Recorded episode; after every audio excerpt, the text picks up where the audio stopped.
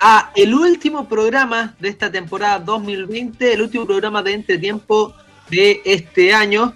Eh, recuerden que nos pueden escuchar en YouTube como Entretiempo también. Nos pueden buscar en Instagram como Entretiempo. Y todo esto es producido por eh, Ariel Flores y su radio Radio F5 en Instagram como radio.f5 y en Facebook como Radio F5. Hoy venimos a hacer eh, el cierre de esta temporada, un capítulo interesante porque vamos a hablar de un supuesto, unos rumores que han empezado a surgir sobre una posible partida del cafetalero Reinaldo Rueda de la selección chilena. Bueno, hoy estamos con un panel distinto. No está el hijo de puta de Bruno, no está el poeta Bruno hoy día, pero tenemos al grande, tenemos al grande de vuelta con nosotros en nuestro panel. Lo tuvimos en un programa anterior que se llamaba Post Pichanga. Es nuestro productor, el señor Ariel Flores Mendoza. Gracias por la invitación. Eh, gracias por no haber venido para poder estar acá. Eh, eh, pero bien, bien, bastante emocionado por volver a conversar con ustedes de fútbol ya al frente del micrófono. Sí, bueno, también te queremos agradecer a ti por producirnos. Eh, y agradecemos, sí, que Bruno no esté hoy. Ya no tenía chato. Eh, pero el que sí está, hay, dos que siempre están, que es Daniel Madariaga y Diego Nicolás. Pasamos primero con Daniel. Hola, Juaco, hola chiquillos. Bueno, la bienvenida a Ariel, que se reintegra al equipo. Eh, temporalmente quizás, o quizás definitivamente, no sabemos. bueno, como todo final de año, con hartas cosas que hacer, pero obviamente con las ganas de darle un buen cierre a nuestra primera temporada de Entretiempo. Sí. Bueno, yo creo que definitivamente el Bruno lo vamos a terminar expulsando, pero no, no le no eh, Bueno, por último, Diego Nicolás Vergara. Bueno, Juaco. Eh, la bienvenida a Ariel también. Tu saludo desde el más allá al Bruno. Y y bacán poder cerrar esta temporada con hablando de un supuesto. O sea, y de estos rumores que están surgiendo cada vez más fuertes. Sí, bueno, eh, desde Colombia han llegado reportes que Reinaldo Rueda y, bueno, Pablo Milad, el presidente de la NFP, también que se está negociando con la Federación Colombiana de Fútbol para una posible salida de, de Rueda de la selección y, bueno, ¿cómo, cómo lo, los tomaste ustedes, Ariel? ¿Cómo, cómo consideras esto? Bueno, eh, en este programa creo que se ha mostrado más de. como mucho más de lo que ya se sabe, que Rueda no ha sido un buen periodo, no ha sido un buen proceso, no ha sido el, el técnico que se esperaba. Llegaba con un cartel de ser subcampeón con, Flamengo, venía de tener títulos con Atlético Nacional, haber tenido logros con la selección de Honduras, llegándola a un mundial, todo bien. Pero llegó a Chile y no se reflejó, venía con, un, con el objetivo de cambiar, de renovar el plantel, lo intentó, pero no lo logró. No, no hay un recambio que uno llega a decir como, wow, este va a ser el plantel que nos va a llevar a Qatar y a competir. Porque Chile ya está en un proceso de que tiene que ir a competir. Porque tenemos una generación dorada con Vidal, con Sánchez, con Bravo, que son jugadores que merecen un mundial bueno, merecen un, buen cierre, de una buena despedida y necesita igual cambio. Aquí, es verdad, trajo como jugadores como Pulgar, eh, bueno, le dio más protagonismo, le dio más protagonismo a Pulgar, a Menezes, a Serralta, que puede ser su grande descubrimiento. Pero eso lo puede haber hecho Rueda como lo puede haber hecho cualquier otro técnico. Entonces, eh, Chile viene con un recambio, pero bueno, Rueda puede haber sido entrenador de selecciones menores. Pero necesitáis alguien que te maneje la adulta, que te lleve a un, a triunfos, a triunfos y Rueda no lo consiguió. Así que para mí es una muy buena noticia y además a un rival directo, que es Colombia. Eso también es una gran crítica que podíamos conversar de que eh, ¿por qué a Colombia? Si Colombia, bueno, Rueda no viene bien, y no creo que sea la solución para Colombia, pero para Chile como competitivamente ayuda porque sabemos que Rueda no es un gran técnico que te pueda llevar a una selección a, triunfar. Claro, claro. Bueno, igual es distinto porque llega a la selección de su país. Eh, quizá, bueno, nadie sabe, le puede ir bien, no lo sabemos, son otros jugadores. Pero bueno, quiero saber cómo, cómo te toma a ti, Daniel, cómo, cómo es esto. A ver, eh, por un lado, yo creo que es positivo porque la selección ya después de dos años de, Reinaldo Rueda eh, había demostrado que no se había avanzado mucho, a pesar de, claro, la aparición de, de uno que otro jugador, pero futbolísticamente la selección había francamente retrocedido. Eh, de todas formas, eh, es cuestionable que se le abra la puerta a que se vaya a un rival directo por un cupo en, la, en el Mundial, porque no sabemos cómo le va a ir. Y por ahí le va bien y lo hace muy bien y Colombia nos deja fuera del Mundial. Y ahí va a ser una crítica. Eh, y el, el, otro problema que me surge a mí es que quién va a llegar. Porque está bien, se va Reinaldo Rueda, que no lo, hizo tan bien, o no lo hizo bien directamente, pero ¿quién lo va a reemplazar? Claro, claro. Bueno, eh, es algo que vamos a debatir en el programa, lo, lo vamos a ver. Eh, pero bueno, para seguir con esto, Diego, quiero saber cómo, cómo te toma a ti, cómo ves toda esta posible salida de rueda. Eh, a mí en verdad me gusta que no siga, porque estamos ya en la cuarta fecha, ya jugadas cuatro fechas de clasificatoria y los resultados que hemos tenido no han sido los mejores. Quizás por podríamos haber ganado con Venezuela y no Rueda no estaría siendo tan cuestionado y no estaría siendo contactado por Colombia. O quizás nos cobran el penal en Uruguay, ganamos ese partido y no estaríamos haciendo este programa ahora pero estas clasificatorias son mucho de resultados y Rueda no lo está sacando. Más allá de clasificatorias, en los amistosos se veía que probando jugadores no sacaba resultados, no y ahora solo queda esperar que si la NFP trae un nombre como apuesta o alguien que de verdad te pueda sacar resultados. Claro. Bueno, eh, a, todos ustedes por un, lado dijeron que, estaban de acuerdo con una posible salida de rueda.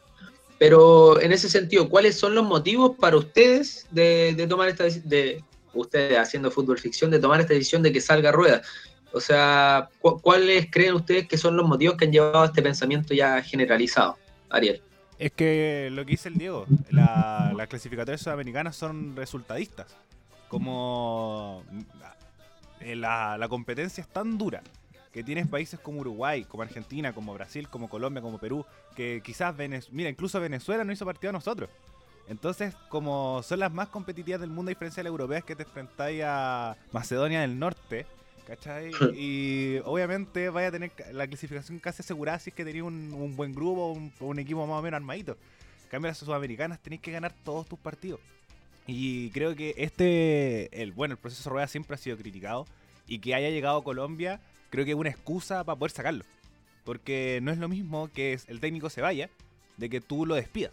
Entonces, claro. yo siento que es una muy buena excusa de decir como, oh, no, le abrimos la puerta y, como que, que, existe la posibilidad de que se vaya, pero como dice el Diego, eh, si es que lo hubiéramos ganado Uruguay, si es que lo hubiéramos ganado en Venezuela, la historia sería distinta y Pablo Mirad diría dicho, Rueda no se va, porque hemos tenido buenos resultados, nos está yendo bien y como se puede ir sumando, restando cosas. Pero como no ha ganado, y además, es, ni siquiera es como eh, derrotas morales. Como esta, este sentimiento de decir, ya perdimos, pero jugamos bien. Como nos pasaba, por ejemplo, con San Paoli.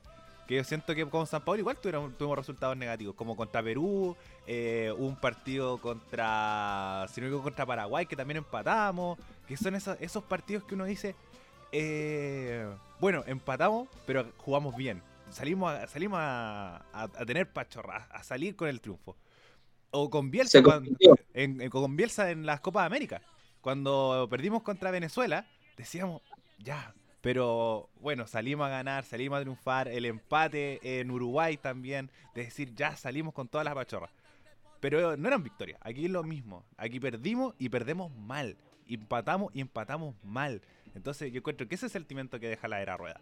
Eh, y como tocando la anterior, un, un proceso que, que, solamente sacó jugadores, terminaron más peleados que, que, la unión que se buscaba como un entrenador diciendo vengamos a renovar el plantel, vengamos a cambiar las cosas, cuando un plantel ya, ya peleado por la, la por no clasificar al mundial. Y ahora llegamos con, con un proceso que además seguimos perdiendo. Y Chile no está ahora con la calidad de jugadores que tenemos de no clasificar nuevamente un mundial. Claro. Bueno, y yo, quiero hablar sobre lo que decías tú, de, las derrotas morales. Eh, bueno, quizás con Uruguay nosotros quedamos con ese sentimiento en el, primer, partido de podríamos haber sacado otro resultado, podríamos haber ganado, o quizás eh, en ese sentido nosotros quedamos más tranquilos, pero ya en el partido con Venezuela, que perdemos de, de visita, Chile no mostró nada, y Chile siendo muy superior en cuanto a individualidades. Chile no mostró un funcionamiento de juego, bueno, a lo largo de la, de la era rueda ha sido así, pero más deberíamos, debería verse mejor frente a un rival inferior como es Venezuela, que, no haya conseguido victoria hasta el momento. Entonces, bueno, concuerdo contigo en ese sentido. Daniel, eh, ¿cuál crees tú que son los motivos a pensar en una posible salida de rueda? Eh, yo creo que son una sumatoria de cosas, eh, pero el factor principal es que la NFP no quería rueda, más allá de que hace un mes, o sea, después de, la, doble fecha con Venezuela y con Perú, que dijeron que no, que ellos estaban respetando la, la, era rueda, que lo estaban haciendo bien, que estaban convencidos. las declaraciones de Pablo Milad diciendo que ellos querían que, que Rueda fuera feliz donde quisiera estar, eh, dejaron en claro que la NFP no quería Rueda, porque como dice el Ariel, o sea, si yo estoy seguro, estoy convencido de lo que está haciendo, digo que no se va nomás. O sea, no le, no le abro la puerta que sea feliz en otro lugar. Eh, la NFP no, no, sé, asumo, o sea, por lo que entiendo, era una cuestión de plata que no pudo echar a rueda. Eh, y ahora incluso creo que le estaba bajando la, la, cláusula para que, para que se lo llevaran rápido. Entonces, el tema es que la NFP no quiere a rueda, no está convencido y rueda también lo entiende. O sea, yo creo que uno se da cuenta cuando a uno no lo quieren en un lugar. Claro, y, económicamente puede ser un punto eh, eh, a tocar para, para, el beneficio de la Federación Chilena. O sea, le cae como anillo del dedo quizás a los dirigentes del fútbol chileno que hay un interés de Colombia, porque así no tienen que despedir a Rueda, se va pagando una salida, pagando una cláusula. Entonces, concuerdo contigo en ese sentido. Creo que puede ser una oportunidad, entre comillas, para los dirigentes chilenos, como no lo querían, de salir ganando por todos lados en, este, en ese sentido. Y además es una eh, cláusula no menor. Son casi 3 millones de dólares como en el contrato. Ahora Daniel dice que se pueden reducir, pero siguen siendo por lo menos un millón de dólares que entra la NFP. Igual es harta plata, como sobre todo los, números del mercado chileno. La, la NFP está, lo escuché en al aire libre en cooperativa hace un par de días, que claro, estaban pensando en en bajar un poco esos dos millones, dos y tantos que eran, a uno y algo, eh, para hacerle más fácil la salida al final. Eh, entonces la cuestión es, ahí, ahí ya deja de claro que, no quieren a rueda. Claro, o sea, está, si, fuera un técnico, como tú decías, que, con el que eh, la Federación Chilena estaba conforme, no hubiera sido tan fácil, o no, no se hablaría de estos rumores así como así. Diego, en ese sentido, ¿tú, tú encuentras otro motivo o concuerdas con, los, con los chiquillos? Eh, no, concuerdo, pero igual quiero agregarle que igual siento como que no nunca estuve con esa disposición de dejar trabajar tranquilo a ruedas. Siempre se le criticaba por X motivos de Marcelo Díaz. Lo, lo chateaban en las conferencias de prensa preguntándole por, Marcelo Díaz. Igual Rueda no, no da una respuesta que respondiese a la duda de por qué no estaba Marcelo Díaz. Pero siempre se le criticaba por algo, que Claudio Bravo, quién va a ser el capitán, y, eso a lo largo igual yo creo que va sumando. Después está que creo que en el único momento que dijimos como ya dejemos trabajar tranquilo a rueda fue después del partido Uruguay, que se, que se eh, perdió por, por X motivo, pero al final se jugó bien el segundo tiempo, y fácilmente lo podríamos haber ganado. Pero eso duró dos días porque después con Colombia jugamos mal el segundo tiempo y, ahí fue como puta rueda. Entonces eso creo que igual un factor importante de que nunca estuvo cómodo dirigiendo Chile. Bueno, haciendo un, análisis ya de, la era rueda, los números no son buenos, no son buenos y, se hace complicado sostener un proceso así. Rueda, recordemos que llega en el 2018. Eh, su rendimiento, bueno, tuvo 27 partidos a cargo de La Roja, con 9 victorias, 8 empates y 10 derrotas, con un 43.2% de rendimiento. Eh, se hace difícil, haciendo un análisis, no, sé cómo, lo ven ustedes, la era Rueda, eh, cómo inició, eh, cómo fue progresando. Ariel. Eh, Ariel, perdón. Ariel, Dale, dale. Eh, bueno, yo creo que, bueno, son números que pueden ser muy preocupantes, pero yo vengo a, a hacerlos más preocupantes todavía, porque eh, hay que ver los números en partidos oficiales. Por ejemplo, en la Copa América nosotros eh, tuvimos un triunfo contra Japón, eh, tuvimos un triunfo contra Ecuador y, un, y derrotas contra Uruguay, empate con Colombia, que ganamos a penales, y después perdimos con Perú. Es decir, ya tenemos eh, dos derrotas, un empate y dos victorias. Después si le sumamos los... Eh, la, derro- la derrota con Perú. Eh, dura, dura, dura. Y después tenemos una derrota con Argentina. Sí. Y a eso, si a esto también le sumamos el empate con. la derrota con Uruguay, el empate con Colombia, seguimos que en los partidos oficiales tiene solamente dos triunfos. No, tres triunfos ahora con Perú. Tres triunfos en partidos oficiales, que son los que nos interesan. Entonces, eh, si le sumamos el tema de lo, de lo amistoso, sigue siendo mucho más catastrófico. En un calendario donde el calendario sudamericano eh, solamente se ciña a Copa América y a clasificatorias, necesitamos resultados a corto plazo, resultados inmediatos, resultados importantes. A diferencia, por ejemplo, del calendario europeo que tiene la Nations League, eh, la clasificatoria de la Eurocopa, clasificatoria a Mundial, con calendarios mucho más amplios. Entonces pueden haber procesos más largos, pueden haber otro tipo de, de competencia, etcétera, etcétera. Pero el proceso rueda respecto a resultados, como en periodos, sobre todo, de partidos oficiales, para mí es catastrófico. Y como decíamos anteriormente, esto era una excusa porque además que quizás no lo dejaron trabajar, necesitaba un técnico que te viniera a cambiar las cosas. Necesitábamos un Bielsa, necesitábamos, eh, no sé si un San Paoli, porque no cambió tanto las cosas, sino fue como una seguidilla. Pero necesitábamos un Bielsa, porque veníamos de un golpe súper duro, de ser bicampeón de América a no clasificar un mundial. Con un, pan- un pantel roto, con Vidal enojado con Bravo, eh, etcétera, etcétera, que no que supiera manejar las situaciones, con jugadores que vayan a ser vetados, como Marcelo Díaz, como Bravo, que siempre estuvo ahí en medio, se hablaba mucho también de, de Eugenio Mena, porque no lo llamaba, etcétera. Entonces, como estas, estas como cosas que quizás no lo dejaron eh, dirigir a la selección, era porque necesitamos un técnico que cambiara las cosas después de un golpe tan duro. De un golpe tan duro como era clasificar un mundial después de ganar dos Copas América seguidas. Entonces, si la presión, eh, como no le ayudó, no, no voy a ser técnico de una selección. Entonces, eso me pasó con Rueda. Que fue un proceso siempre bien entrampado y con, que con, resultados oficiales, por ejemplo, ya con la Copa América decíamos, ya, bien, estaba partiendo. Pero ya la- las conversaciones que después teníamos era, en clasificatorias tiene que llegar a ganar.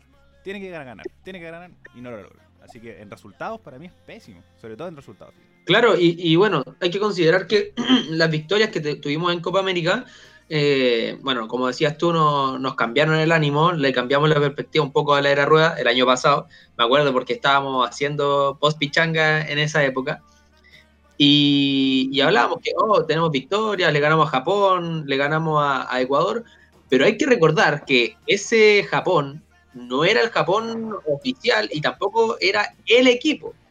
No, no venía con todas sus figuras. Sub-17.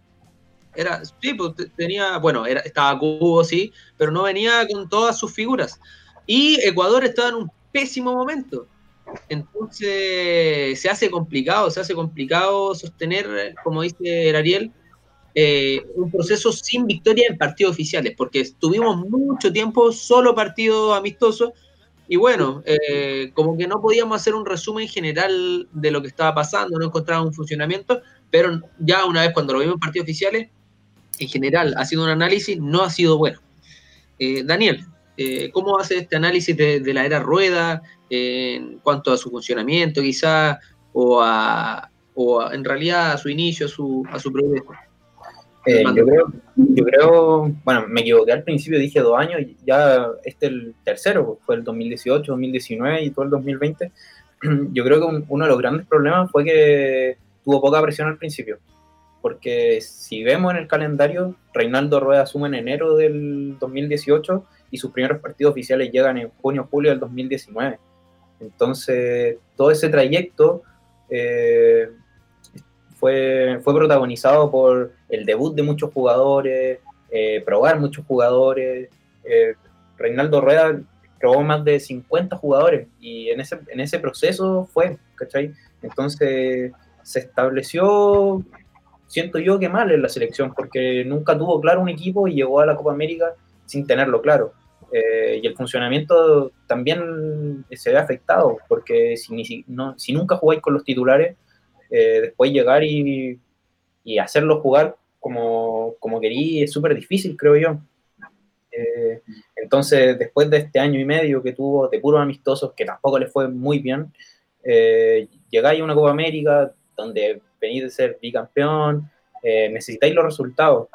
Tuvo una buena Copa América, eh, yo no lo discuto, pero no fue la mejor tampoco, se le ganó a equipos bien débiles, o sea, Ecuador ni Japón creo que, que eran de la talla de, un rival de verdad sudamericano. Onda, un Colombia, un Uruguay, un equipo con el que vaya a pelear unas clasificatorias. Eh, y el problema fue que al final nunca, nunca sacó ni los resultados ni un buen juego. Porque por último, si jugáis bien y perdís, ya. Pero ni siquiera. Claro, claro. Bueno, eh, Diego, no sé si tiene algo que agregar a esto, concuerdas con los cabros.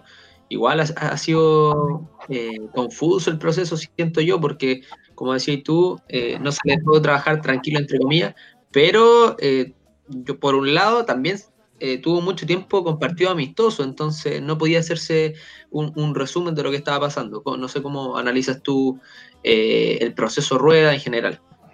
deportivamente también lo encuentro muy malo, o sea, si lo que decía el Ariel, ganáis dos partidos solamente dos partidos oficiales en todo tu proceso, eh, eso ya te dice algo, y a tres partidos. Y sumado que nunca se vio un funcionamiento, una forma de juego definida en el esquema chileno. Siempre se dependía al final de la individualidad, si Vidal, si Alexis, si Charlarangui, Eduardo Vargas. No sé si Eduardo Vargas habrá aparecido en este proceso. Pero es bajo para alguien que llegaba como campeón de Libertadores, dos veces finalista de Sudaca y, y al final tuvo un nefasto paso. Sí, por rendimiento, eh, Borgi tuvo mejor rendimiento en la selección que, eh, que Rueda. Y, claro. Bueno, para complementar el tema de los amistosos, y que las victorias son igual con equipos de igual categorías menores. Por ejemplo, ya, lo más sorprendente podría ser una victoria 2 a 1 con Suecia y una victoria 1 a 0, 1 0 con Serbia. Pero entre medio tenemos un empate a 0 con Dinamarca y una derrota 3 a 2 con Rumania. Yo me acuerdo mucho de ese partido en un estadio muy, muy pequeño, eh, con un equipo muy, muy menor. Un empate a 2 con Polonia, empate a 0 con Corea del Sur, una derrota 3 a 0 con Perú, que dolió mucho. Después tenemos una derrota contra Costa Rica, victorias contra Honduras y Haití. Eh, y entre medio derrotas con México y una victoria con México. Entonces también, si eh, sumamos, restamos, esas victorias que se suman al como a, la estadística del, proceso rueda, solamente me atrevería como a decir que la más sorprendente sería la victoria con Perú, ahora con para la clasificatoria. Y de local, y tampoco gran, dando un gran un, como una gran cátedra de fútbol. Fue un primer tiempo espectacular, pero un segundo tiempo que dejó harto que desear. Entonces, si buscamos una victoria, la más importante es una victoria con Perú en clasificatorio y con un Perú que venía golpeadísimo. No era el Perú que venía de la Copa América 2019. Entonces, si sumamos, restamos, tampoco hay una victoria que uno diga así como, wow, no, aquí espectacular. La historia hubiera sido distinta si hubieran cobrado la mano en Uruguay. Que era así, un partido que jugamos bien, que se vio un Chile distinto. Pero si vemos los números en general y contra los rivales que nos enfrentamos, creo que el proceso rueda es mucho más catastrófico de lo que se está vendiendo. Que realmente podemos sacar resultados que, no se saca ninguna victoria importante. Solamente con un buen primer tiempo con Perú. De, hecho, en partidos oficiales no, tenemos ninguna victoria importante. Eh, lo decías tú, con Perú, pero Perú venía sin Paolo Guerrero. Pues, Además. Sin Paolo Guerrero, y se venían afirmando de la Padula como la gran figura, la, la Padula, el delantero que recién venía integrando a la selección. O sea, bueno, igual fue una payasada ahí porque le siguieron hasta el avión. O sea, la televisión peruana exagero. Entonces, claro, se hace difícil sostener un proceso así y, es complicado eh, el momento en el que estábamos. como decía el Diego en algún momento, ya vamos la cuarta. eh, bueno, ya pasamos los cuatro partidos de, de clasificatoria y tenemos cuatro puntos, si no me equivoco, cabrón. Cuatro puntos. Cuatro puntos. Cuatro puntos, entonces se nos hace muy, muy complicado sostener un proceso así. Eh, está criticado ya por los medios, como que sostenerlo se hace muy complicado. Y de hecho, se ha empezado a hablar ya como que está definida esta, esta salida de rueda, como que no hay vuelta atrás. Y eh, lo veo difícil que se sostenga. Ya en marzo se vienen los otros partidos de las clasificatorias. Pero yo creo que igual no todo es malo. Tenemos que verlo ahí. Hay cosas buenas y cosas malas, como ya la, hemos nombrado. No sé si ustedes rescatan algunas cosas de, esta época, Rueda, que, quizás no se acabe, no, no lo sabemos, pero hasta el momento. Ariel. Eh, bueno, y lo que decía anteriormente, la llegada de jugadores nuevos. Que, que quizás con. eh, bueno, destacarse la rueda porque era el que estaba a cargo, pero puede haber hecho, cualquier otro. Eh, pero, por ejemplo, la, la inclusión de Serralta, yo encuentro que es la más destacable de todas. Darle más protagonismo a Eric Pulgar, que ya venía asomándose, ya mm, decía, no, ojo con este jugador, está como con salida a Europa. Entonces le dio un protagonismo y le dio un protagonismo importante, sobre todo en la Copa América. No me acuerdo que mm, conversábamos que Eric Pulgar eh, había sido uno de los mejores jugadores de la Copa América. Incluso, si la memoria no me falla, estuvo en el, en el once ideal eh, de la competición. Entonces, destacar como esa entrada de jugadores. Y también le daré un pequeño punto, porque es el que estaba a cargo, de esta pseudo reconciliación Bravo-Vidal. Creo que eh, muchos otros técnicos hubieran mantenido esta separación, hubieran mantenido este camarín quebrado, pero el llamar a los dos, el sentarlos en un mismo lugar, creo que ayuda a decir como ya, bien, se, se ha visto esta, esta unión después de un, de, una, de un quiebre bastante feo, eh, con palabras cruzadas bastante duras, como hablando de traición, eh, el tema de los sapos dentro del camarín, rompiendo códigos, que generó harta polémica dentro de, de la prensa y también de los de los hinchas, diciendo si eres Team Bravo o Team eh, Vidal. Entonces creo que el juntarlos, creo que cual- no cualquier técnico lo hace. Como, porque si tenía estos antecedentes y además la prensa le echaba acá es más leña al fuego, ¿qué pasa con Bravo? ¿Por qué no llama a Bravo? Eh, es cosa de escuchar a, a Cepu, que siempre, ¿por qué no llama Bravo? Que la generación dorada, etcétera, etcétera. Entonces, el sentarlo a los dos y hacer esta como que se juntaran, les doy el punto. Y lo mismo que esta, esta cierta renovación de jugadores, eh, por, solamente por mostrarlo y también estos microciclos, también le daría cierto punto, a pesar de que no les doy como el, el que terminaron de funcionar. Porque tampoco sacó grandes jugadores y los que traía no eran los mejores. Como el caso Echeverría, caso Andía, caso Vilche, que son jugadores que uno dice, sí, pueden funcionar, pero con en amistosos, cuando te faltan a tus grandes estrellas, pero no para unas clasificatorias sudamericanas que son las más competitivas del mundo, esto lo sigo insistiendo. Que tú tienes que ganar todos los partidos, por lo menos salir como a competir y ganarle a tus rivales de, tu categoría para abajo. Es decir, los Perú, los Venezuela, competir contra Colombia. eh, ahora vienen las dos fechas clasificatorias siguientes contra Paraguay y Ecuador, que son rivales que no vienen mal. Eh, contra Ecuador, hecho, viene muy, muy bien. Y muy, muy además, bien. contra Ecuador- contra Ecuador allá. Contra Ecuador Claro. en, en, Atahualpa, En Quito. en Quito.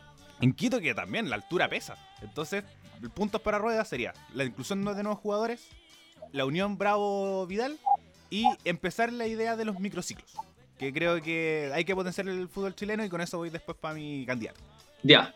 Eh, bueno, yo en ese sentido igual concuerdo contigo en que incluyó varios jugadores, pero por ejemplo, si hacemos un análisis de los jugadores que más jugaron con rueda, eh, el primero, y, y no lo nombraste tú de estos jugadores que incluyó, es Guillermo Maripán, ¿Verdad? 23 partidos, 1954 minutos.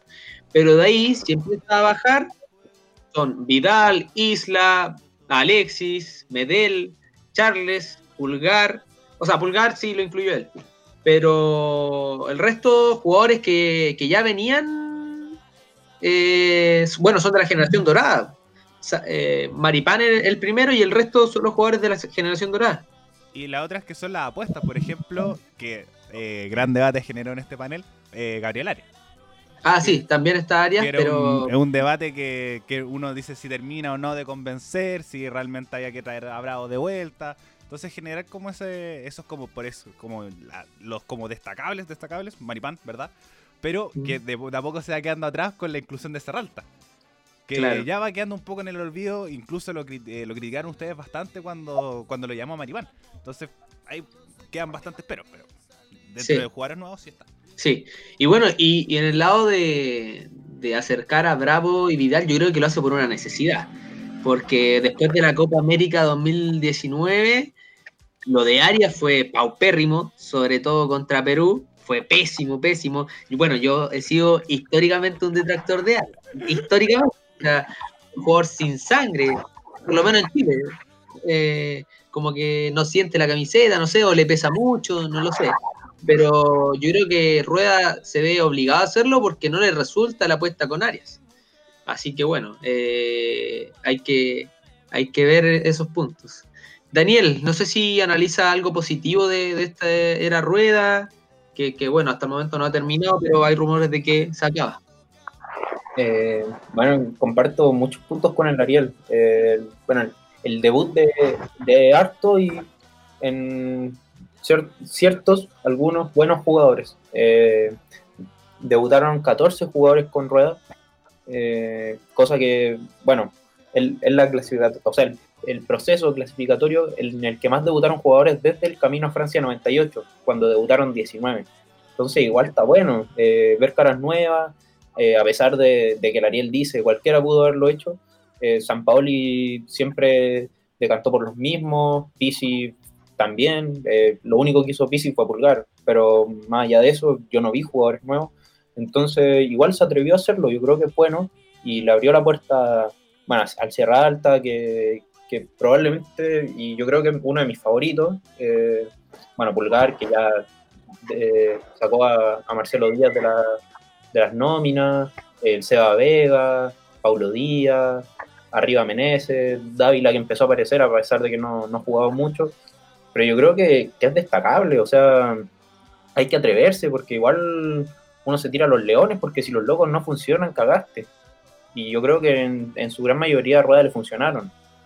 Eh, bueno, el, el, el mismo re, el mismo recambio que viene de la mano, eh, ya Marcelo Díaz desapareció, eh, Jan Bosellur por un tiempo estuvo fuera, a pesar de que se automarginó, pero estuvo fuera y tuvo un reemplazante, o al menos se lo intentó buscar. Y la reconciliación de Bravo Vidal yo creo que era ultra necesaria y, y sobre, sobre, todo en una selección que no tiene grandes figuras. O sea, tenemos grandes figuras, pero no tenemos muchas grandes figuras.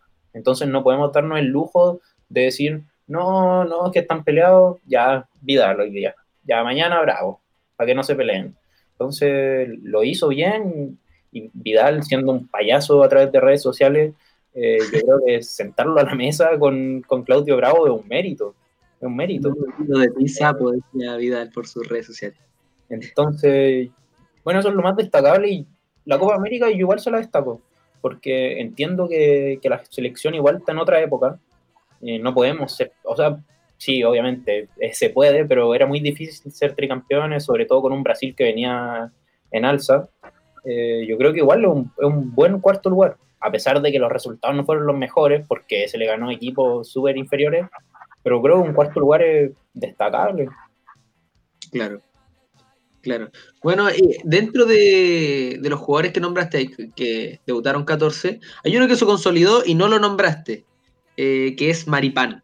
Maripán, ah, que bueno. fue regalón de rueda, weón. Es que a mí no me gusta Maripán. Yo, bueno, todos saben aquí los que nos escuchan semana a semana, que yo, bueno, yo soy hincha de la Cato. Y cuando Maripán empezó a jugar en la Católica, a mí nunca me gustó. Yo siempre lo critiqué, bla, bla, bla. Ya vino el bicampeonato del 2016, se firmó Caleta, eh, anticipaba mucho y lo hacía muy bien, eh, se había firmado, pero para el fútbol chileno para mí estaba bien. Yo no sé cómo, yo no, no le he visto partido en Francia ni en España, yo no sé cómo lo hace, pero llegó allá y bacán por él. Pero para mí no es un jugador de selección, al menos no titular. Bueno, yo vengo a entender un poquito a Maripán. Eh, en el Alavés, como para el fútbol español, está súper bueno, porque el fútbol español es muy de juego aéreo.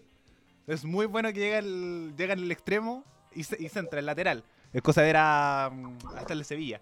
Eh, Jesús Navas. Jesús Navas, a Santi Cazorla, que eran jugadores que tenían mil años. Y la temporada pasada llegaban al fondo, pa, centro. Y, y Maripán como calzaba para poder tomar ese, ese protagonismo. Pero lo mismo, hay veces que tienes que tener también un buen al lado que te complemente bien. En este caso Medel, eh, cuando combinaba con Díaz, no lograba conectar tanto. En cambio, Serralta es un jugador que también tiene mucha habilidad con los pies. Entonces yo siento que eso es lo que le faltaba a Maripán. Tiene muy buen juego aéreo, pero no sabe salir jugando con los pies. Y en el fútbol moderno, que le denominan, un, un, central tiene que salir jugando y sobre todo si eres central zurdo. Si eres central que juega por la izquierda, tienes que saber salir jugando, que hay muy pocos centrales que saben jugar con los pies con el, eh, con el perfil zurdo.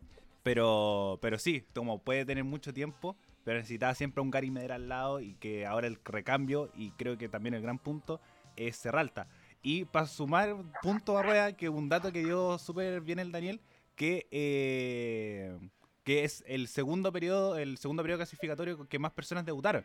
Pero pasa que en Francia 98 debutaron más todavía, porque no, habíamos no, no podíamos participar en las clasificatorias del 94 por el tema del, del Cóndor Roja.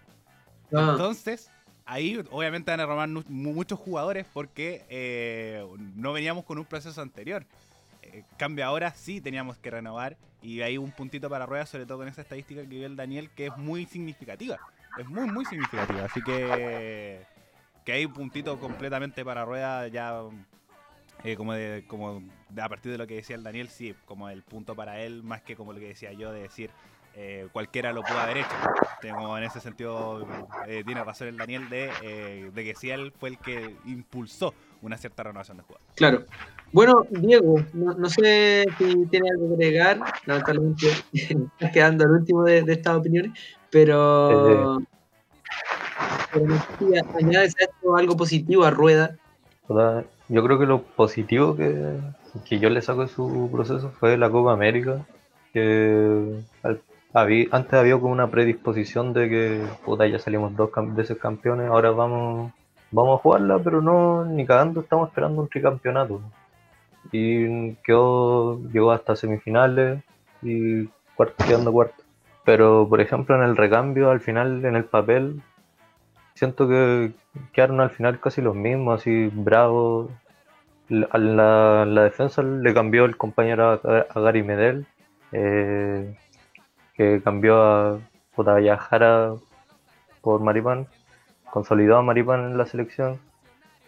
Y Eric Pulgar, que, que como decían los cabros antes, que un jugador que si no lo nominaba a Rueda, o sea, si no lo consolidaba a Rueda en la selección, lo hubiese llamado a cualquier otro porque un jugador joven que está en Italia y lo está siendo titular en Italia en comparación con un con un Marcelo Díaz que ya viene de vuelta, que, aparte está peleado con el camarín, que toda la wea. Entonces, no le sumo mucho mérito al recambio, porque los que probó, Arias no funcionó, eh, Maripán tiene partidos, Pablo Díaz, no sé si había debutado antes. Sí, se había debutado. Probó al Nico Díaz, eh, Puda Pinares, Dávila, el le dio la oportunidad a Carlitos Palacio, que igual es un jugador que si no lo llamaba Rueda, lo podría haber llamado cualquier otro, porque es un jugador que la está haciendo bien acá en Chile, un jugador joven, que puta, si no lo llamaba Rueda, lo iba a llamar cualquier otro. Felipe Mori igual le da la oportunidad, pero igual es un jugador que está haciendo goles en Estados Unidos. Creo que igual es muy nominable para la selección. Aparte, es Irralta, también un jugador que, puta, ya un central joven que está en la segunda Inglaterra pero que ha estado igual su tiempo jugando en Europa, igual creo que ya es nominable. Claro, bueno, por, lo que... Lo, que dices tú, eh, lo entiendo un poco, en que los jugadores que por ahí saltaron a la selección eh, ya eran nominables, o sea, no es que él haya hecho un descubrimiento general así inmenso de, alguna, de algún jugador, sino que eh, son jugadores que se iban a imponer con el tiempo. Claro. Pero al final igual hay que atreverse, pues, porque Pisi insistió en un Gonzalo Jara que al menos en la U daba pena. Era Gonzalo Jara y era Gonzalo Jara y era Gonzalo Jara y Maripán nunca lo tuvo en cuenta, ¿cachai? Entonces yo creo que igual... Chile era el Gonzalo Jara, pues, No, está bien, pero mientras Maripán estaba en España, Gonzalo Jara daba apenas fin de semana, fin de semana en la U. Entonces hay que atreverse, yo creo. ¿no? Claro. Y además, Pisi tuvo la. El, él tuvo acá el cargo cuando estaban en como cierto pic el. Como el momento de gloria de los dirigidos de Mario Salas del sub-20. Brian Ravelo, Igor Lichnowsky, por ejemplo, estaban mu- a mucho mejor nivel que Gonzalo Jara. Quizás no jugando, pero sí estaba en una posición distinta en México. Entonces también lo que yo con banco mucho lo que dice el Daniel, que tenéis que atreverte igual. Porque también mucho jugador del medio chileno, mantener a Marcelo Díaz cuando, verdad, puede ser un muy buen jugador, pero igual no, no te entregaba. Y además se notaba el cansancio, por ejemplo, de Jan Bosellur, de Mauricio Isla, que también no estaba en un mejor momento en, en Turquía en ese momento. Entonces yo creo que, que sí tienes que atreverte y además, sobre todo con los resultados que tenía Pisi. Pisi no clasificó un mundial, hay que destacarlo lo más posible, con una generación dorada. Entonces, Sí. hay que empezar a mover las piezas, buscar otras opciones, sobre todo con un camarín quebrado. Entonces, la renovación ya de un plantel hace que esto camarín cambie, que haya rostros nuevos, que haya posibilidades nuevas.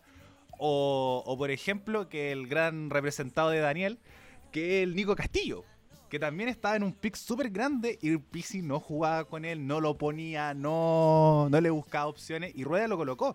Por ejemplo, eh, fue el goleador del proceso previo a la Copa América, eh, con 10 partidos jugados, una asistencia y 3 goles, que son números no menores para 10 partidos. Entonces, como ahora tuvo la mala suerte de las lesiones, pero el periodo Pisi era el momento de encontrar el 9 con Castillo y darle la oportunidad, darle ruedo y que pudiera ser el gran goleador que buscaba la selección después de Chupete Suazo. Entonces, creo que, que sí doy el punto al Daniel de decir que tenéis que atreverte a hacerlo. Tenéis que volverte un a un recambio. Y también era lo que necesitaba Chile. Por el cuento que también lo trajeron a él, diciéndole, loco, necesitamos una renovación de plantel. Porque nuestros jugadores, eh, y que lo vamos, de más lo van a conversar cuando llegue su momento. Pero Vidal, Bravo, Sánchez van a llegar con muchos años a Qatar. Con muchos, muchos años. No lo podría saber, creo que van a ser 33, 34 años. Y para Sí. jugadores de verdad pueden tener un gran nivel. Sánchez me parece que van a llegar en esa edad. 33, Entonces- 34 años que son ya viejos, viejos para jugar fútbol. O más Claro. que eh, jugar fútbol a un nivel de elite, a un nivel alto. Sí. Sí, bueno, eh, concuerdo contigo, concuerdo en que hay que atreverse, pero también creo que muchas de las apuestas de Rueda, y te diría la mayoría, y si no es que todas, así como apuestas a apuestas, no le resultaron. Eh, Castillo al final no terminó siendo el 9, Maripán, bueno, se, se consolidó como central, pero tampoco eh, está jugando ahora, no, no está a un buen nivel y fue muy criticado contra, contra Venezuela. Pero bueno, yo creo que en realidad sí, sí hay que atreverse y sí hay un punto bueno en eso de que renovó bastante a, varios jugadores. Pero un punto negativo, así que, que me gustaría detenerme porque algo que odiaba yo de Rueda, te juro, lo detestaba, weón, pero te juro que lo detestaba. Era el discurso que tenía, weón. La, la, eh, cómo se comunicaba con los medios, cómo se contradecían muchas cosas. No sé, me acuerdo cuando eh, decía que quería los jugadores que, que, estuvieran jugando, iba a citar a solo los jugadores que, que estuvieran jugando, pero eh, citaba jugadores que no estaban jugando, pues, weón. O decía jugadores que quería jugadores jóvenes y cita paredes. Y cita paredes, weón. Paredes es un crack, pero no está para la selección, pues, por edad. O, o, si vais a citarlo, no, digáis, no vengáis con un discurso de que vaya a citar jugadores jóvenes. Entonces, o, o no sé, pues, cuando decía que él sus equipos partían con Zagal. O sea, siento que le afectó mucho a su, a su proceso la disposición que tuvo con los medios y su discurso. Si hubiera sido quizá otro técnico con otro discurso, no estaríamos hablando de una posible salida de ruedas. No sé si lo ven ustedes así. Ariel. Eh, sí, coincido. Coincido. La prensa, eh, bueno, como periodistas que estamos en formación, eh, siempre es importante. Siempre el manejo con los medios es muy importante. Es cosa de ver a técnicos como José Mourinho, que, que sabe manejar muy bien a los medios de comunicación, Jürgen Klopp, eh, como este, el de Leipzig, ¿cómo se llama? Eh, Nagelsmann. Nagelsmann. Eh, que también como da unas conferencias de prensa muy interesantes. Zidane, también. eh, son entrenadores que... Eh, también. Eh, son jugadores, Luis Enrique, el entrenador de, España, son entrenadores que saben manejar a los medios de comunicación y también entregan una confianza. O por ejemplo Marcelo Bielsa, uno de los ejemplos más claros que muchos más cercanos, de que saben manejar a los medios, saben eh, eh, mostrarte bien, transparentarte bien todo lo que quieren realizar y, decir esto es lo que queremos con Identidad aquí. Entonces, es verdad, Rueda se, pisó muchas veces la cola con, con todo lo que estaba diciendo, con eh, contradicciones, con inseguridades también, que, sobre todo con una prensa chilena del fútbol principalmente, que es muy mordaz, es muy, muy mordaz. Eh, que los conflictos se los van a preguntar, le van a preguntar por el caso Bravo, le van a preguntar por el caso Vidal, eh, le van a preguntar por la renovación, por la no clasificación, por los malos resultados, como decía el Diego hace un rato atrás. Que, siempre se mostró inseguro, que siempre los medios no lo dejaban trabajar y necesitáis un técnico seguro, sobre todo en el caso chileno. Que, que no le tiemble la mano, que te va a decir como, oye, ¿sabes qué? Realmente como eso no me interesa. Yo voy a llamar a los que sean buenos y a los que me gusten a mí y ya está. Eh, quizás esta transparencia nos hubiera molestado un poco, pero también hubiéramos destacado decir, bien, vas, sigue con su proceso, sigue con las ideas que tiene, o transparentar bien el tema de los microciclos, que nunca nos quedó bien claro. Es decir, necesito microciclos para traer, probar esto y estos otros jugadores, que tampoco hablaba mucho con los medios cuando había microciclos. Y se notaba porque la televisión no los mostraba, o los medios masivos no los mostraban. Decía, oh, ¿verdad, ¿verdad que había microciclo? Y salía la polémica porque los clubes grandes no les pasaban a los jugadores. Y ni siquiera por el microciclo mismo, sino porque los grupos grandes, los clubes grandes hacían la, polémica. Pero eso, también, el, manejo comunicacional de ruedas fue pésimo. Pésimo. Eh, Diego, no sé si lo viste así, eh, no sé, pues se, pisó la cola incluso hasta, hasta cuando ahora último citó a Boseyur, puta, que quería renovar el plantel, y al final cita a Boseyur, que había estado marginado de la selección por mucho tiempo, pues, no sé, no sé cómo lo ves tú. Es que mm, sí, por ejemplo, esas contradicciones de que ya no voy a llamar más a Marcelo Díaz porque, porque estoy buscando algunas variantes más jóvenes, quizás. Y después llamar a Bocellur, llamar a Paredes, llamar eh, jugadores que contradecían su, su filosofía de cambiar, renovar el plantel. Pero igual está esto de los, con los medios, de como tirarse indirectas con los equipos de los, de los clubes. Y no sé si creo que igual es un factor importante de por qué su salida, eh, de la relación que tenía con los equipos chilenos y, ahora se mostró que no solo los equipos chilenos, sino con el Inter, el Leverkusen.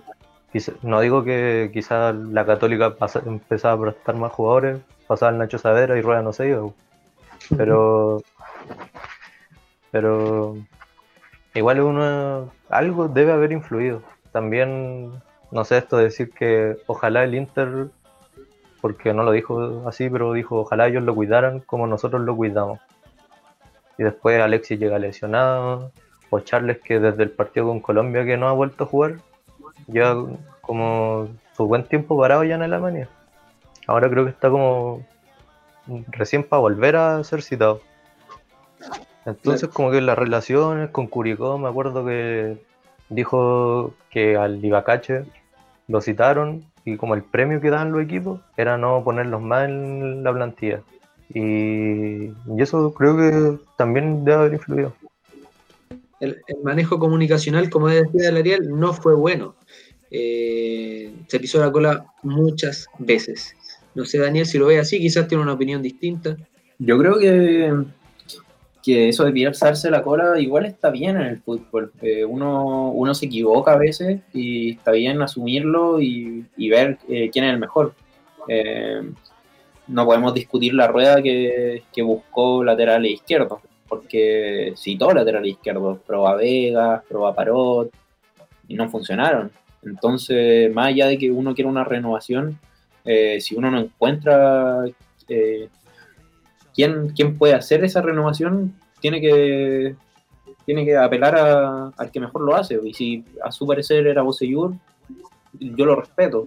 Eh, a diferencia de lo que pasó en el mediocampo, que eh, Pulgar sí pudo reemplazar bien a, a, Marcelo Díaz, y fue nomás, pues hubo renovación y se acabó la discusión.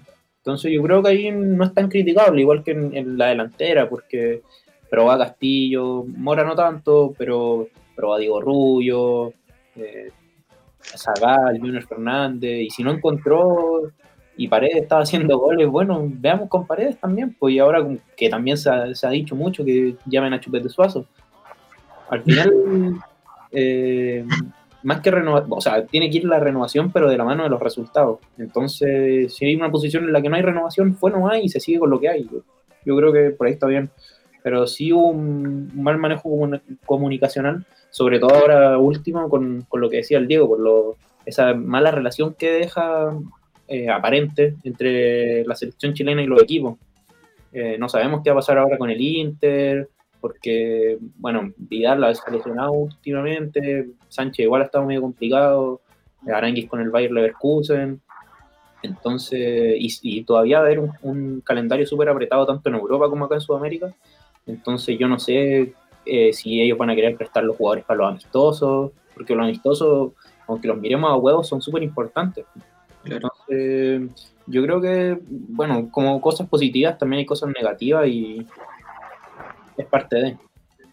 Claro, y, yo quería, quería, poner ese punto del, manejo comunicacional, no solo por las decisiones, sino que porque él no explicaba simplemente sus decisiones, decía, no decía así como, lo cité por esto, esto y esto, o no lo cito por esto y esto y esto, sino que eh, dejaba que la, prensa hablara. Entonces eso yo creo que causaba mucho ruido y al final terminaba generando más polémica y más especulación en, el ambiente de, La Roja. Pero bueno, eh, es algo que ya, que ya quizás se acabe. Eh, están las negociaciones ahí. Y ya incluso se ha empezado a hablar de reemplazantes para la selección, reemplazantes para el uso de la selección. No sé si alguno de ustedes tiene alguno que les guste, eh, alguno de los candidatos se ha hablado de Heinze, se ha hablado hasta de Becachese, weón, que venga a patear refrigeradores de nuevo, se ha hablado de puta de Peckerman, eh, el Daniel en algún momento planteó en un programa anterior a, al hueso Asai, eh, entonces, no sé, ¿alguno de ustedes tiene algún candidato al que sean proclives? Con el dolor de corazón de Daniel, Ariel Holland. Para mí es el candidato ideal para la llegada a la selección chilena. ¿Por qué? Porque hay algo que me gusta de los técnicos de selección, es que conozcan el fútbol local. Creo que eso es algo sumamente importante, muy, muy importante, porque generalmente a partir de aquí eh, empiezan a exportarse. Empiezan a exportarse a México, empiezan a exportarse a Argentina, a Europa, a Brasil. Entonces, el conocimiento del, del fútbol nacional y también la idiosincrasia de la Chilean Premier League eh, tiene que, conocerse. Y encuentro que Holland la conoce, conoce un contexto sudamericano y además es un muy buen estratega. Entonces, el fútbol europeo lo pueden conocer todo. Pero creo que algo que le pesó a Rueda, y por eso tanto microciclo, es que no conocía el fútbol local. No. Como al principio tú no lo veías tanto, por ejemplo, en, la, en los partidos. Algo que era muy, muy destacable de San Paoli, que se paseaba por todos los estadios de Santiago principalmente, por una cuestión de traslado. Pero iba a ver al Audax contra, qué sé yo, Curicó Unido o La Calera contra Colo Colo, para ver los distintos jugadores. Entonces siento que para mí un técnico de selección, ejemplo número uno, Jorge Sampaoli, eh, tiene que conocer el fútbol local y además ser un muy buen estratega. Y creo que Ariel Holland calza exactamente en el perfil. No creo que vaya a ser Holland el escogido, porque la Católica le está yendo bien en Sudamericana. Entonces el proceso va a ser más o menos largo de, de, de como volver o terminar un proceso con la católica en pos de la selección. Entonces creo que, a mí me encantaría Holland, pero sea el que habla más fuerte Gabriel Heinze, algo que a mí no me gusta. Ya. Bueno, Holland incluso se ha hablado de que, de que ha tenido conversaciones con la NFP. Daniel, ¿te, tiemblan las cañuelas con ese tipo de rumores? Eh, ¿Te arde el culo? No sé, ¿te duele? Eh, mira, en un inicio me puse bien nervioso, sobre todo viendo cómo estaba la Católica en Sudaca, eh, pero, ¿cómo se llama?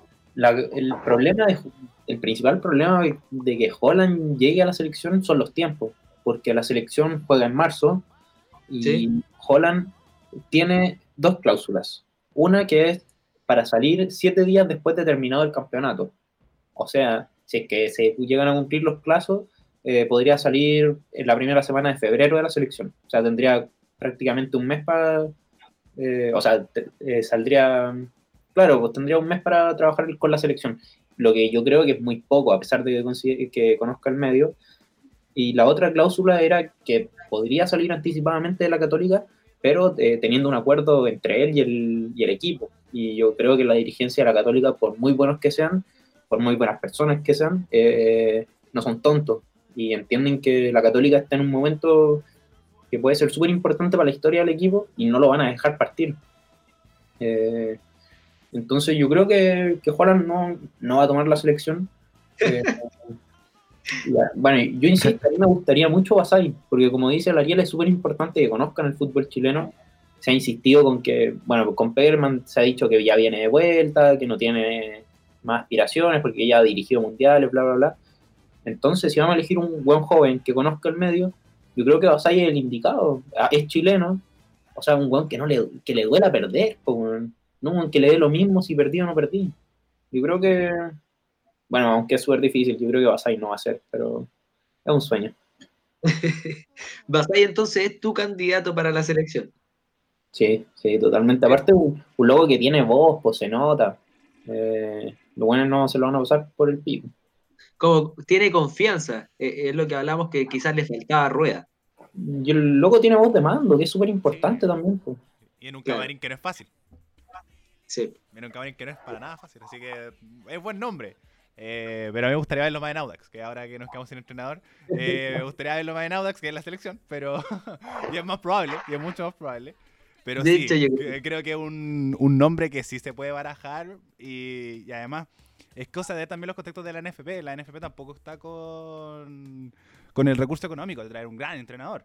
Como eh, es buen entrenador, pero requiere pocos recursos, eh, puede tener buena relación con la NFP. Así que eh, no lo veo nada descabellado el nombre de Basay. Ya.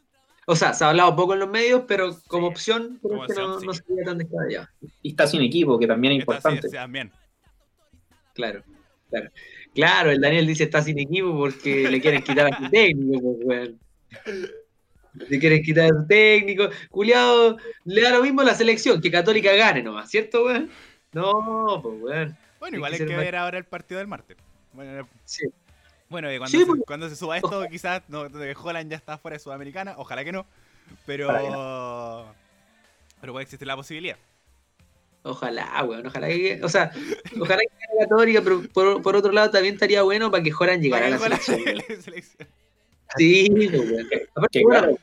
si la católica queda fuera de Sudamericana, probablemente se abra más la, ventana de que Holland salga, pues. Y si Holland pierde el partido a propósito, weón. Yo creo que deberían echarlo desde ya. Mira, si pierde a propósito, yo no lo quiero en la selección. Me frío. La San Pedro. Oh, ¿verdad? La, la San Pedrineta. Es que no es la Jolaneta, es la San Pedrineta en todo caso. Y como no está San Pedri, weón, puede ser. Bueno, puede ser. mira, ustedes no están viendo esto, gente que nos escucha, y le está temblando ahora con la mufa que le estamos tirando. ver, weón. Te vaya a ir para la casa en Sudaca, parece. Bueno, eh, para continuar con el tema, Diego, no sé si tienes tú tu, tu candidato, si concuerdas con los cabros, los candidatos que han nombrado, no sé. Eh, yo siempre voy a querer a San Paoli. Pero es, algo, es como ese culiado que no quiera su ex, sí. no, pero es algo que si yo yo tengo toda la plata del mundo como NFP y quiero ir al mundial y sé que voy a ir al mundial con, va a ser con San Paoli. Pero ya San Paoli tiene contrato hasta el próximo año, a final del próximo año y delante estaba leyendo que en Atlético Mineiro le quieren renovar más. Así que creo que es muy imposible que llegue San Paoli. Aparte cómo se fue todo, la plata, todo.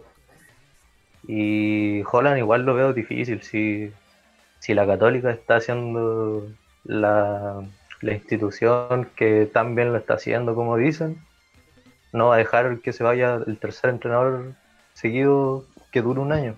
Y, así nombrar una apuesta, que creo que sería una buena apuesta, sería el de Independiente del Valle, Miguel Ángel Ramírez. Pero eso sería una, una apuesta, no sabéis cómo lo va a hacer en nivel de selección, pero ya mi candidato así para cerrar es BKHS.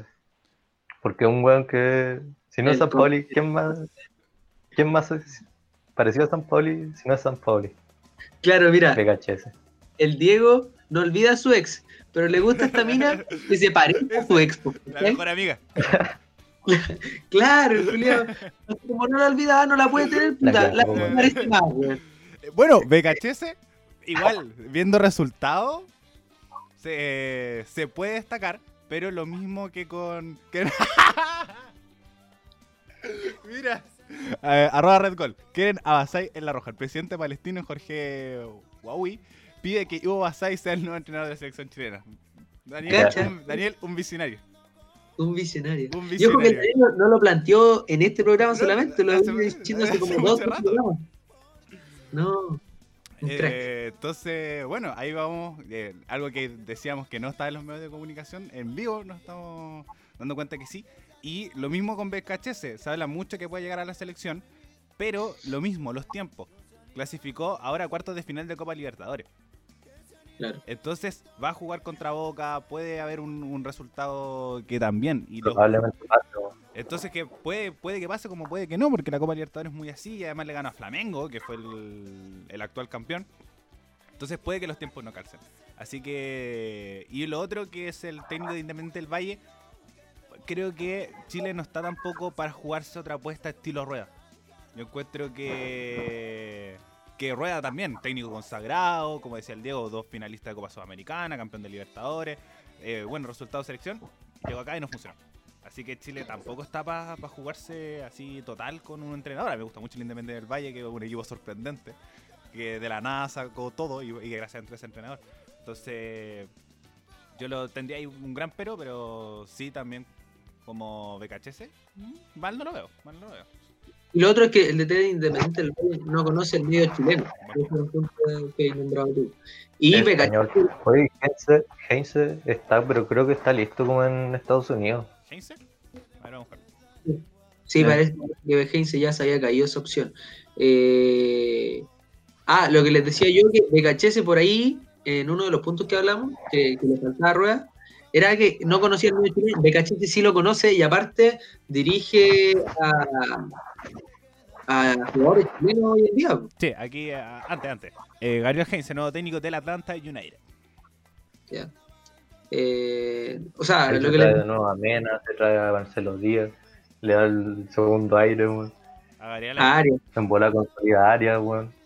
chupa, no, Beca- si trae a Arias, Igual yo creo que, que para hacer esta, para, para tener esta conversación hay que ponerse en, el- en la posición de la NFP y saber qué es lo que, qué es lo que aspiran. Porque quizás quieren un técnico para terminar las clasificatorias, porque hay que entender que la selección chilena va a ser una antes del Mundial y una después del Mundial.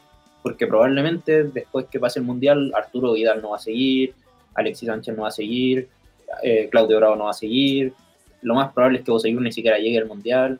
Entonces, quizás no quieren un técnico para largo plazo y quieren un técnico para ver si llegamos al Mundial. claro, San Pauli. San Paoli, San Paoli. este En ese, culo. en ese caso, es aún más necesario un weón que conozca el medio. como el técnico de Católica. Ariel Holland. Aparte, Holland, eh, eh, lo, lo decía Ariel, un buen estratega, no, que no viene del fútbol. Ariel, ¿tú nos podrías un poco profundizar en eso? Es que viene del hockey césped, se supone, ¿o no? Sí. Entonces, como. Es que también le pasaba lo mismo a Mario Sala, que él era rugbyista. Rugbyista. Entonces- bueno, futbolista y también le Le, gusta el rugby. le sí. gustaba mucho el rugby. Entonces, como lo que es entretenido de Holland, que sabe plantear bien, muy bien los partidos. Eh, como siempre, los resultados son distintos. Me gusta mucho ver a Católica, sobre todo en Copa Sudamericana. Porque no es el mismo partido que jugó contra River acá, contra que jugó el River allá. A veces le funciona, a veces no. El que- partido que jugó contra River acá, uff, hay que.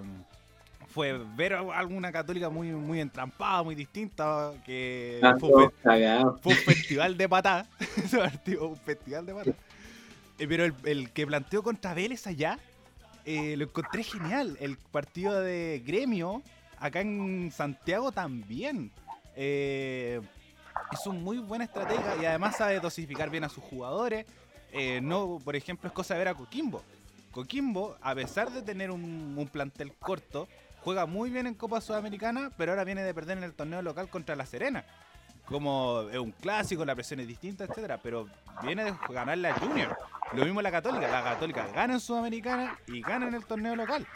Entonces, sabe dosificar bien a sus jugadores, sabe manejar bien un plantel, algo que a Rueda le pesó. Es cosa de ver lo que conversábamos antes. Jugadores que estaban eh, jugadores que estaban reventados, el físico no les daba, porque la preparación física parece que era muy exigente.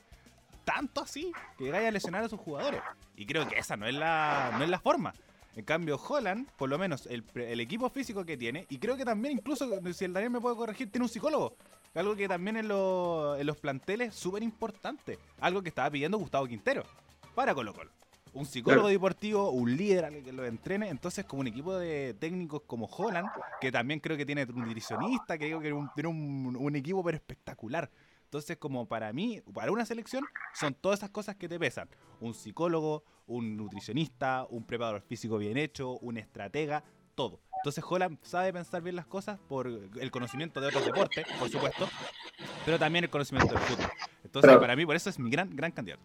Igual puede ser peligroso Holland, eh, viéndolo de la... con- no, no, no, comparándolo con San Paoli, porque San Paoli tuvo muy buenos resultados, pero también fue un entrenador que tendía a llamar a los jugadores de la U. Yo no, no- la Católica me gusta mucho, tiene muy buenos jugadores, pero no sé si todos los jugadores de la Católica vayan a estar para la selección. Y ojalá que si Holland llegase a la selección no cayese en ese error.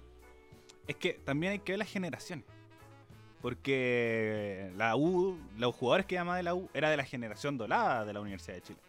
Charles Arangui, eh, Eduardo Vargas, Eugenio Mena, que son jugadores que están en muy buen nivel. Por ejemplo, a mí me sorprendería si llamara a, obviamente, un, jugador, un ex Audax que es Cornejo. Cornejo es un, lo encuentro que puede ser un muy buen jugador, pero no calzaría en la selección, no es para un nivel de selección. O por ejemplo, un jugador de la Católica que, que esté como ahí más o menos. Eh, Munder, que es como cubano chileno. Que es buen jugador, pero no, no me calza bien en la selección. Pero por ejemplo, jugadores como Saavedra, jugadores como. Eh, ah, como el. es- ¿Cuáles son los dos centrales?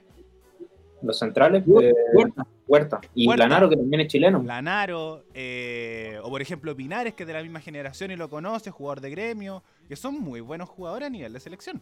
Entonces yo encuentro que San Paoli, obviamente llamamos jugadores de la U porque es generación dorada de la Universidad de Chile, pero es como, no sé, por la generación dorada de Colo Colo del 2006, que a Vidal, Bravo, Sánchez, que te, que Pero te puede calzar. Puede ser peligroso igual. pues. A eso voy. Que el, el tanto conocimiento de ese jugador y que tal vez les gusta mucho, eh, puede... Pero, pero ¿por qué peligroso? No tuvo malos resultados San Pablo. No, no, no. Pero no sé, quizás Holland, no sé, le gusta mucho Catuto Rebolledo. Y para el campeonato nacional y quizás para la Sudaco Libertadores lo hace muy bien. Pero ¿qué pasa si lo, lo lleva, no sé, pues en vez de Andía o de Guillermo Soto a la selección y no lo hace bien? Solo por conocerlo mucho antes. Pero si tampoco es tanto, va a cachar si no lo hace bien. No está para la selección. El, el Daniel está buscando como. Como. Puros pero. Es que ahí Eh, también pecaría, Para que, para que Holland no esté, weón. es que ahí también pecaría de iluso, lo que dice el Daniel, el Diego, tampoco es weón. Porque por algo conoce el, el fútbol chileno. Por algo Sí. eh, dice como, ya, yo he jugado contra la calera y sé cómo funciona este jugador eh, como Andía, como Leiva, eh, jugadores como mm, ¿cuál es? Vilche. Eh, Echeverría, Vilche, de decir, loco, este jugador se mueve de tal y tal forma y de esta forma lo defiendo. Pero también te puede funcionar a tu favor. Decir, me encantaría tener este jugador en mi equipo. Entonces, como yo encuentro que ese es el punto de que sea un técnico que conozca el fútbol nacional, porque se ha enfrentado a ellos fin de semana, fin de semana, y tiene que analizarlos también para como la competencia misma, sobre todo con un un técnico que va puntero. Entonces, por ejemplo, Carlitos Palacio. Carlitos Palacio se mueve así, así y está.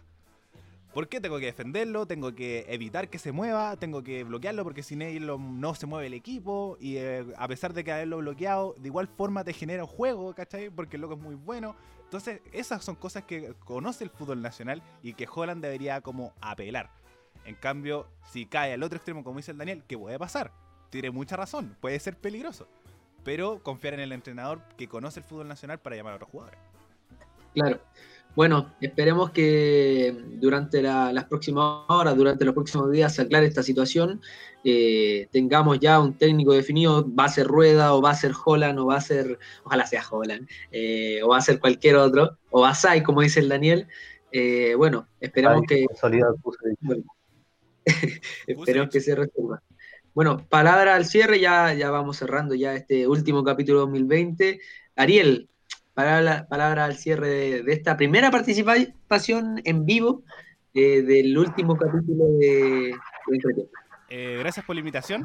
Eh, lo pasé muy bien, estuve muy contento hablando de la, de la era rueda que siempre lo había comentando y sobre todo con la selección me gustaba mucho, mucho y me gustaría jugar mucho metido a la cuchara, pero ahora tengo mi oportunidad. Muchas gracias por confiar en, en mí como productor, eh, transparentarlo a la, a la, gente porque siempre nos quedamos trabajando hasta tarde, eh, viendo los detalles, viendo qué cosas mejorar, qué cosas que no.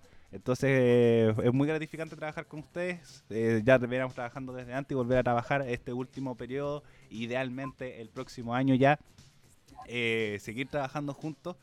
y eso, como bacán ver su progreso como desde su primer capítulo hasta el día de hoy. Muchas gracias por la invitación nuevamente y nos estamos escuchando ya la próxima temporada.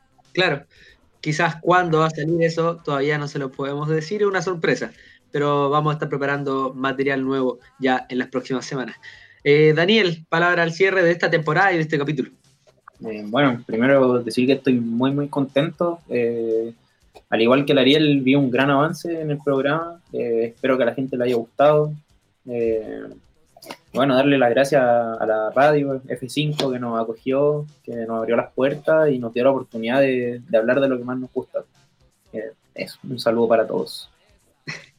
Diego, que sinceramente eh, he notado un, bueno, entre todos, pero estoy muy contento como, como lo estáis haciendo. Eh, palabra al cierre. Vale, bueno. bacán lo que, lo que iniciamos así me, gracias a Ariel se da el trabajo de editar todo después de subirlo. Y muchas gracias Ariel, eh, bacán, cabro, eh, por el pico. y fue un buen tema para cerrar la temporada y ahí ya veremos con qué empezamos la próxima. Sí, bueno, eh, eh, en mi caso, decir, como, como dijeron todos, agradecer al, al Ariel por confiar en nosotros, por entregarnos también su conocimiento. El Ariel tiene más experiencia que nosotros en esto de los podcasts, nosotros estamos comenzando y agradezco también porque siento, no, no es por ser hemos tenido algún progreso y además hablando sobre, lo que nos gusta, como decía el Daniel, del balón. Eh, así que eso, Recuerden que a Radio F5 la pueden encontrar en Instagram como radio.f5 y en Facebook como Radio F5. Nuestro productor es quien, quien estuvo hoy día con nosotros, Ariel Flores Mendoza. Antes, de cerrar, eh, saludar a Brunito. Eh, ah. Mucho, mucho que le tiramos al principio, pero Brunito fue un, eh, un poeta, alguien que le aportaba mucho al programa y que lata que nos pudo estar en el cierre de temporada, pero que en la próxima lo más posible que vuelva y vuelva con todo, así que saludos para él.